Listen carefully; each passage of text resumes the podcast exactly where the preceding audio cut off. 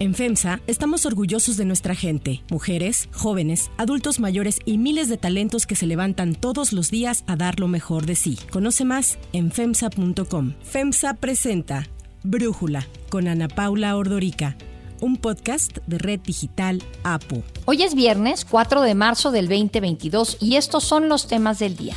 Mientras los combates continúan en diversas zonas, las delegaciones de Rusia y Ucrania acuerdan un cese al fuego temporal para instalar corredores humanitarios. El Banco de México y especialistas del sector privado recortaron sus previsiones de crecimiento para la economía mexicana en el 2022. Jack Sweeney pasó de rastrear y seguir el avión privado de Elon Musk por todo el mundo a seguir ahora los jets del presidente Vladimir Putin y de los principales oligarcas rusos. Pero antes vamos con el tema de profundidad que la gente no se preocupe por esta situación de invasión que se está padeciendo. Es muy lamentable la guerra, eso sí, las invasiones y las guerras. No podemos eh, ser ajenos, pues no podemos darle la espalda a eso. Pero los efectos que pueda tener en la economía nacional son mínimos. Esto dijo Andrés Manuel López Obrador esta semana sobre las consecuencias que podría tener en México el conflicto entre Rusia y Ucrania. Reafirmó que no aumentarán los precios de los combustibles, ya que desde el estallido de la guerra anunció un plan nacional para que no nos impacte el aumento del gas y del petróleo. Este plan implica utilizar plantas libres de gas como las hidroeléctricas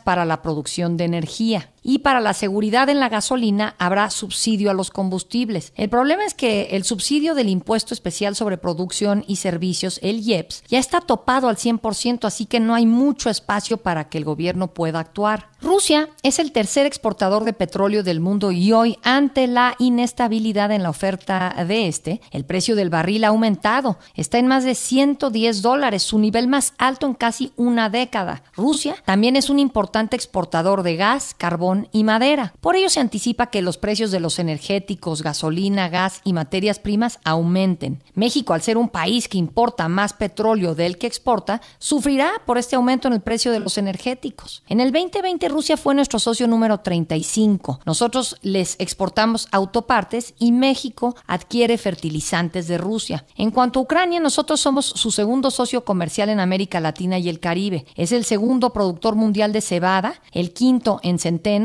y el octavo de trigo. En conjunto, Rusia y Ucrania representan más del 20% de la producción total de trigo y maíz a nivel internacional, por lo que se puede anticipar un aumento en los precios de los alimentos. El sector empresarial mexicano también se verá afectado por la guerra. Tanto las automotrices como las maquiladoras dejarán de ser proveídas de piezas clave para finalizar su producto. López Obrador ha enfatizado varias veces que la postura mexicana es de desaprobación de la guerra. No estamos a favor de ninguna guerra México es un país que siempre se ha pronunciado por la paz y por la solución pacífica de las controversias. ¿Y qué piensa la sociedad mexicana sobre la guerra entre Rusia y Ucrania? Según la encuesta de las eras Demotecnia, el 48% cree que México debería condenar la guerra, el 40% prefiere la neutralidad y un 6% apoya la guerra. La mayoría de los mexicanos encuestados considera que el desempeño del gobierno mexicano ha sido bueno en cuanto a esta invasión eh, de Rusia a, Ucrania, a pesar de eventos como el del secretario de Turismo Miguel Torruco, que envió un mensaje en Twitter para darle la bienvenida a la aerolínea rusa Aeroflot en pleno combate contra Ucrania, cuando el resto de Occidente estaba cerrando su espacio aéreo a Rusia. El 67% de los encuestados quiere que seamos un país que acepte refugiados. Después de la invasión rusa, el 62% de los encuestados rechaza a Vladimir Putin.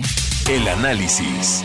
Para profundizar más en el tema, agradezco a Jorge Suárez Vélez, economista, platicar con nosotros. Jorge, a ver, lo primero creo que nos preocupa a muchos mexicanos en este efecto que pudiera tener el conflicto en México es si va a subir la gasolina. El presidente y Rocío Nale han dicho que no, que no va a subir la gasolina, pero pues no sé cómo le puedan hacer para que esto no ocurra. Mira, eh, cuando dicen que no va a subir, lo que están haciendo es básicamente tomar una decisión de subsidiarla. Lo que no sabemos cuánto va a costar ese subsidio, porque eh, lo que tenemos que tener muy claro es que antes antes de que ocurriera la invasión, ya el mercado petrolero estaba presionado y estaba presionado por dos motivos, porque la recuperación post-COVID generó mucha más demanda por petróleo y por derivados, pero también porque los productores de shale estadounidenses decidieron dejar de abrir la llave cada vez que subía el precio y prefirieron dejar que al subir los precios ellos tengan un poco mejor de rentabilidad. Por el otro lado, lo que también estamos viendo es que con las metas de Glasgow de reducir la huella de carbón para el año 2050, muchos proyectos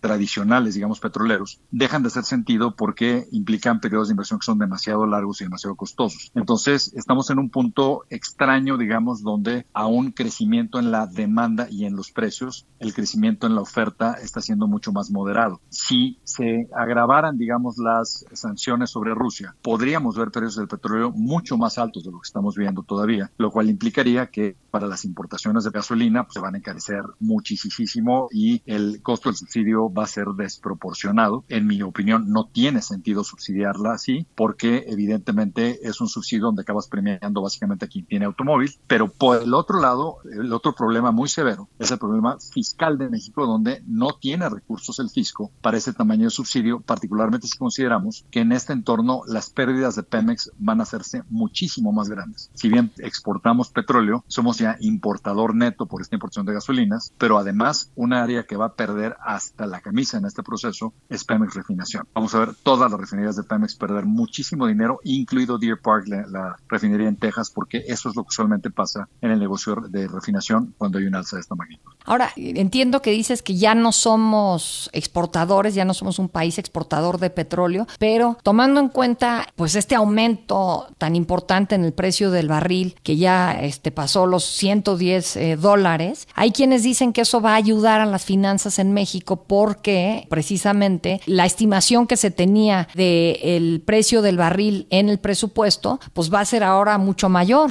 Quien dice eso no entiende las finanzas de Pemex.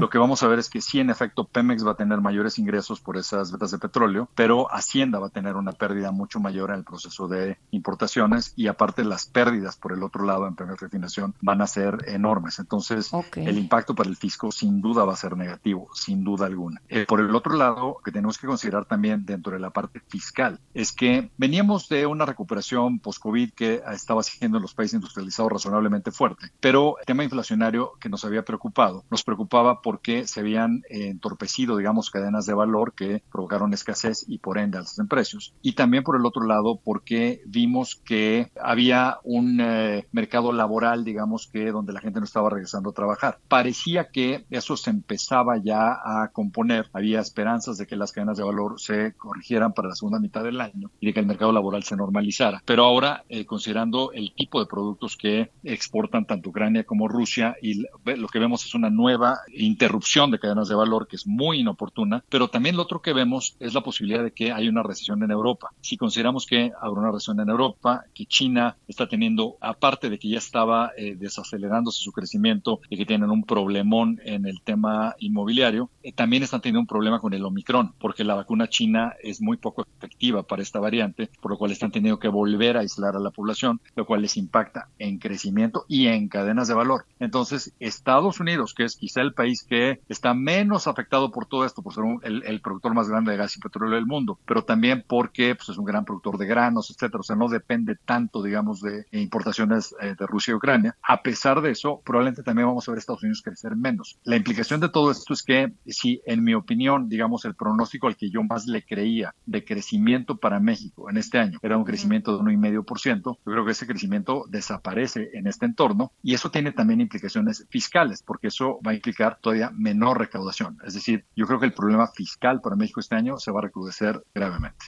Y en materia de inflación, Jorge, si de por sí el mundo estaba como esperando que la inflación fuera pasajera, eh, una vez que se estabilizaran la situación cuando la pandemia se pudiese declarar una endemia, pues ahora qué va a pasar? Implica encarecimiento en muchos insumos, genera una cierta inseguridad alimentaria. Como sabes, tanto Ucrania como Rusia son fuertes exportadores de granos, un tercio del trigo del mundo proviene de estos dos países, los fertilizantes han encarecido también fuertemente, pero además de eso, lo que estás viendo es que hay un montón de insumos, este paladio, platino, níquel, aluminio, titanio. Todos estos son metales especiales que se usan para eh, construir aviones, para hacer baterías para automóviles, para eh, otras cosas. El neón, por ejemplo, pensarías, bueno, el NOL, ¿como para qué sirve? Pues el NOL sirve para los procesos litográficos, son necesarios para hacer semiconductores. Entonces, mucho de la escasez que habíamos visto, por ejemplo, de automóviles, provenía de escasez de semiconductores. Entonces, sí, todo esto que te acabo de decir tiene una implicación negativa para la inflación. Ahora, para mí una pregunta crucial es qué van a hacer los bancos centrales en términos de altas tasas de interés, porque sí estás teniendo una, una situación que es más de esta inflación, o sea, un estancamiento con inflación. Y cuando, por ejemplo, la Reserva Federal plantea que quiere subir tasas de interés, tiene dos objetivos, encarecer el crédito y que eso desacelere la inversión y que al haber tasas más altas la gente privilegie ahorrar más que consumir. Ambas cosas se están logrando en sí con la invasión a Ucrania, es decir, hay más incertidumbre, eso detiene la inversión, la gente se siente menos cómoda, o sea, la confianza del consumidor se reduce, pero pues, aún así eh, la Reserva Federal dice que va a subir eh, tasas.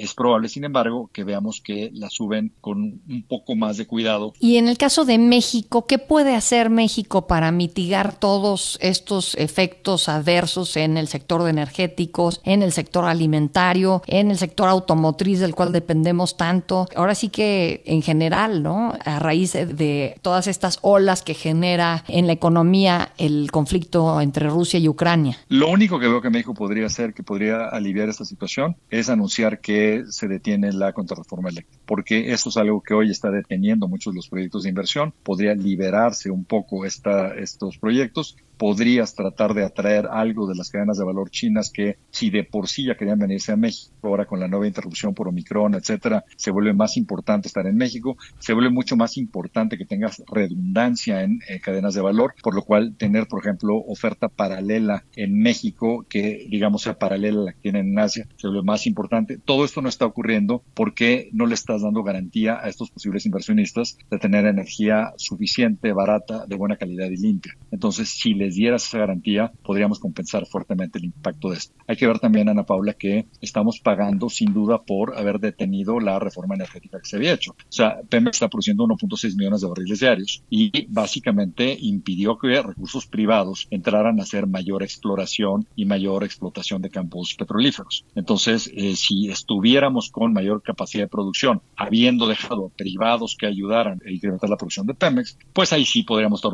beneficiando de exportar más crudo para compensar importaciones de gasolina. Así que fue un error que nos está saliendo carísimo. Jorge Suárez Vélez, como siempre, muchísimas gracias por tu análisis y por platicar con nosotros. Si te gusta escuchar Brújula, te invitamos a que te suscribas en tu aplicación favorita o que descargues la aplicación Apo Digital. Es totalmente gratis y si te suscribes será más fácil para ti escucharnos. Además, nos puedes dejar un comentario o calificar el podcast para que sigamos creciendo y mejorando para ti. Hay otras noticias para tomar en cuenta. 1. Ucrania. La segunda ronda de conversaciones entre las delegaciones de Ucrania y Rusia, que se celebraron ayer en Brest, en la región bielorrusa, finalizó con el acuerdo de alto al fuego temporal para establecer corredores humanitarios. Así lo informó el asesor presidencial ucraniano Mikhailo Podolyak. La delegación de Rusia y Ucrania alcanzaron un entendimiento sobre asegurar un conjunto de corredores humanitarios para la evacuación de la población civil y la entrega de productos alimenticios y medicamentos en los lugares de combates más severos, con la posibilidad de cesar el fuego temporalmente por un periodo de evacuación. Es la primera vez que las dos partes acuerdan algún tipo de avance en cualquier asunto desde que Rusia invadió Ucrania hace una semana. Pese al acuerdo, Podolyak indicó que la delegación ucraniana no obtuvo los resultados que esperaba y que continuará el diálogo en una tercera ronda de conversaciones. Para Brújula, Brenda Estefan, analista internacional, nos ayuda a entender los alcances que tiene este acuerdo. Esto era fundamental, dado que diversas ciudades están rodeadas militarmente. Entre los acuerdos también se habló de la posibilidad de un alto al fuego temporal en las áreas específicas donde se lleve a cabo la evacuación. Esto desde luego no significa el fin de la guerra. De hecho, Putin le expresó a Emmanuel Macron en una llamada telefónica su determinación de continuar la operación militar en Ucrania hasta el final. El Eliseo señaló que nada de lo que dijo Putin en la llamada lo tranquilizó y que de hecho deducen que lo peor está por venir. La comunicación entre Ucrania y Rusia es importante y debe continuar, pero la mesa que le interesa realmente a Vladimir Putin es aquella con Joe Biden. Mientras se llevaba a cabo la reunión entre delegaciones, los combates seguían, especialmente en la zona sur de Ucrania, en donde están los principales puertos marítimos, clave para el abastecimiento de la población. Hubo un ataque a la ciudad de Enerhodar, en donde se encuentra la central nuclear más grande de toda Europa, Zaporizhia. El complejo acabó incendiado, por lo que especialistas advirtieron que si llegara a explotar, su alcance sería 10 veces mayor que Chernóbil. El presidente Vladimir Putin insistió ayer que las tropas combaten a los neonazis para apoyar a rusos y ucranianos que forman un solo pueblo. Nunca renunciaré a mi convicción de que los rusos y los ucranianos son un solo pueblo. Por su parte, el presidente Volodymyr Zelensky afirmó que quiere negociar directamente con Putin, asegurando que ese es el único modo de frenar la guerra. El alto comisionado de ACNUR, Filippo Grandi, dijo que el número de refugiados que han huido de Ucrania ha rebasado ya el millón de personas. En respuesta, los países de la Unión Europea acordaron conceder protección temporal a estos refugiados. Por su parte, Estados Unidos está ofreciendo el estatus de protección temporal a los ucranianos que estén viviendo en Estados Unidos sin documentación. Y además anunciaron nuevas sanciones en contra de ocho oligarcas rusos y sus familiares, incluido el supuesto testaferro del presidente Vladimir Putin, Alisher Usmanov, y al portavoz del Kremlin, Dmitry Peskov. 2. Economía. Según la encuesta mensual de febrero del Banco de México, especialistas del sector privado redujeron a 2.04% el pronóstico de crecimiento del PIB para el 2022, una previsión menor a la hecha en enero, cuando se esperaba un crecimiento del 2.27%. La encuesta, que incluye las proyecciones de 38 grupos de análisis locales y extranjeros, señala que para el 2023 la economía crecerá un 2.13%, también menor al pronóstico de hace un mes. En cuanto a la inflación general para el 2022, los especialistas indican que esta se podría situar en 4.78%, mientras que en el 2023 sería del 3.83%. Sobre el tipo de cambio, los analistas proyectan que el peso cierre el 2022 en 21.25 por dólar, mientras que para el cierre del 2023 lo calculan en 21.71. La gobernadora de Banjico, Victoria Rodríguez, explicó los factores que se tomaron en cuenta para la revisión de las expectativas fue enfrentado un entorno de elevada inflación, en el cual las presiones sobre los precios de múltiples bienes y servicios derivadas de los choques ocasionados por la pandemia se han ido intensificando. Así, tenemos que la inflación general anual se ha mantenido por arriba de la meta de 3%. 3. Rastreador de vuelos. Jack Sweeney, un joven de 19 años que se volvió famoso por rastrear los movimientos del avión privado de Elon Musk, tiene un nuevo objetivo, seguir los superjets del gobierno y los multimillonarios rusos. En entrevista con la agencia Bloomberg, Sweeney, que creó nuevos perfiles en Twitter que en conjunto suman ya más de 431 mil seguidores, explicó cómo nació la idea. Well, people asked, they knew I had the tracking ability of all these aircraft and I found the list of these oligarchs and Putin on all that. El estudiante universitario advirtió a sus seguidores que no esperen mucha precisión porque hay docenas de aviones a disposición del presidente ruso y de otros altos cargos del gobierno, además de que el sistema de vigilancia dependiente automática no funciona muy bien en Rusia. Entre los millonarios que son rastreados por Sweeney se encuentran Roman Abramovich, el dueño del club de fútbol Chelsea, y Leonid Mikkelson, el presidente de la productora de gas Novatec. Además, le sigue la pista a otros oligarcas como Alexander Abramov, Oleg Deripaska, Mikhail Friedman, Viktor Medvedchuk, entre muchos otros. Estos multimillonarios usan aviones enormes como el Airbus A319 y el Boeing 737, que son más bien aviones comerciales en donde se transportan pasajeros. Sweeney ha dicho que está impresionado con la cantidad y el tamaño de los aviones que tienen los oligarcas rusos. En noviembre pasado Elon Musk entró en contacto con Sweeney y le ofreció 5 mil dólares para que cerrara la cuenta desde la que informaba sobre los movimientos de su avión privado, diciendo que comprometían su seguridad. Sweeney le pidió a Musk 50 mil dólares, lo que vale un Tesla modelo 3, o bien que le diera la posibilidad de ser becario en una de sus empresas. Tras varias semanas, Musk terminó bloqueándolo de las redes sociales. Así explicó Sweeney el desenlace de este acercamiento. He seemed to no longer be interested in anything and then he ended up blocking me after uh, all the media about the whole account and everything went out in public. And uh, he got further, a higher level of blocking, but seemed to give up on that. And now he doesn't really seem to care anymore. Sweeney no solo ha seguido los movimientos de Musk, también rastrea los aviones de Bill Gates y Jeff Bezos, así como del expresidente Donald Trump. Yo soy Ana Paula Ordorica. Brújula lo produce Batseba Feitelson. En la redacción, Airam Narváez. En la coordinación y redacción, Christopher Chimal. Y en la edición, Omar Lozano. Los esperamos el lunes con la información más importante del día. Que pasen un muy buen fin de semana. Oxo, Farmacias ISA, Cruz Verde, Oxo Gas, Coca-Cola FEMSA, Invera, Torrey y PTM son algunas de las muchas empresas que crean más de 245 mil empleos tan solo en México y generan valor como parte de FEMSA. FEMSA presentó Brújula con Ana Paula Ordorica, un podcast de Red Digital APO.